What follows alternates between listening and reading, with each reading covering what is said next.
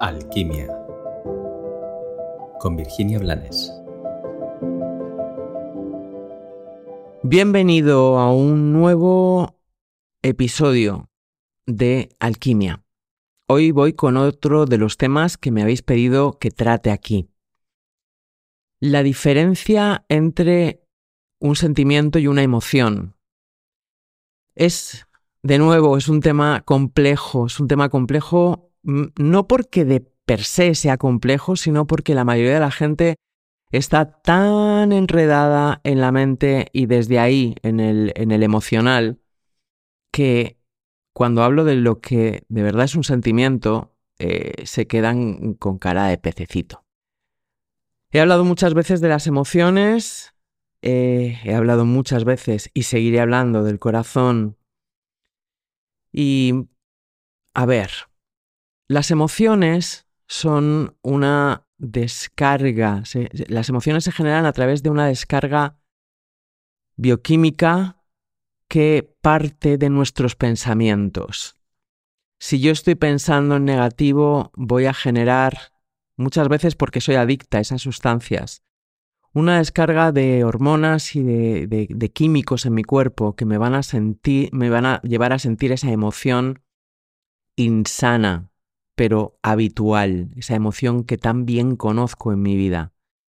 Y te invito a que te preguntes cuál es la emoción que más habitualmente sientes, porque eso te va a dar muchísimas pistas de tus creencias, de tus apegos y de cómo funciona tu mente, también de a qué eres adicto y desde ahí qué manifiestas inconscientemente en la vida para tener razón y para seguir en el bucle en el que sin querer, sin darte cuenta, te has atrapado.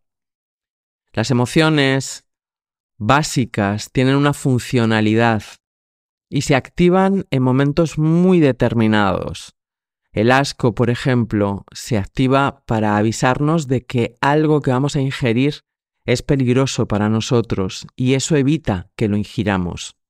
También se puede activar ante una persona. Bueno, pues es lo mismo, esa persona va a ser tóxica para nosotros. Eh, sí, hay personas que, que viven constantemente con una mueca de asco. Bueno, pues ahí ya tienen su emoción dominante y su enganche y su atrape y sus pistas para poder sanarse y volver a su centro.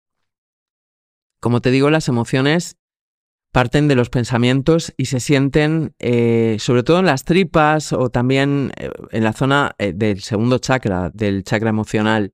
También se pueden sentir en la mandíbula, tensan el cuerpo, relajan el cuerpo, nos ponen en modo protección, huida, defensa, activan acciones o reacciones que hemos aprendido y que muchas veces se activan de forma automática con terribles consecuencias para nosotros y para nuestro entorno.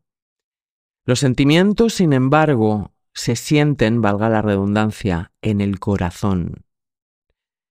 Nos ponen una sonrisa. Fíjate, hasta la tristeza que se siente, la tristeza pura que se siente en el corazón, no impide que seamos felices. La rabia sí impide que seamos felices si la tenemos como emoción básica y no, no se activa solamente cuando es necesaria para, por ejemplo, que podamos salvar nuestra vida. Los sentimientos, o sea, fíjate, se habla de que cuando estamos enamorados eh, tenemos cosquillitas en la boca del estómago. Eso es una emoción, eso tiene que ver con nuestras drogas cerebrales. Sin embargo, cuando sentimos el amor, sentimos cosquillitas en el corazón, no en la boca del estómago. Y te puedo asegurar que son muy diferentes, tal vez tú las has sentido. También cuando sentimos una certeza, porque una certeza no es un convencimiento ni una opinión, una certeza es una pista, es un mensaje de nuestra alma que nos llega a través de nuestro corazón y es redondo, es absoluto, nos llena por dentro y por fuera y también genera cosquillitas en nuestro corazón. Los sentimientos son serenos. Los sentimientos no nos hacen sufrir. Las emociones sí nos pueden hacer sufrir, sobre todo cuando nos enredamos en bucle y les damos vueltas y vueltas desde nuestros pensamientos y nos atragantamos con ellas y no las digerimos. Los sentimientos son algo que es mucho más profundo, mucho más fundamental, que nos conecta con nuestra esencia y nos conecta con el sentido, porque una vida sin sentir es una vida sin sentido. A pesar de que la gente viva desde el emocional, eso, como habrás comprobado, no dota de sentido a la vida.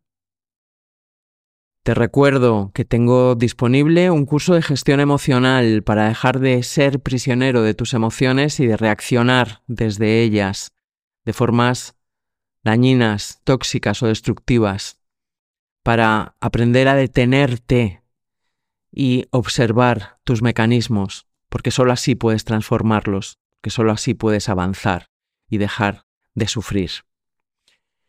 Como siempre, te deseo que compartas este, esta información con quien la pueda necesitar y te deseo que tengas un maravilloso y bendecido día, que seas tan feliz como puedas y merezcas. Gracias.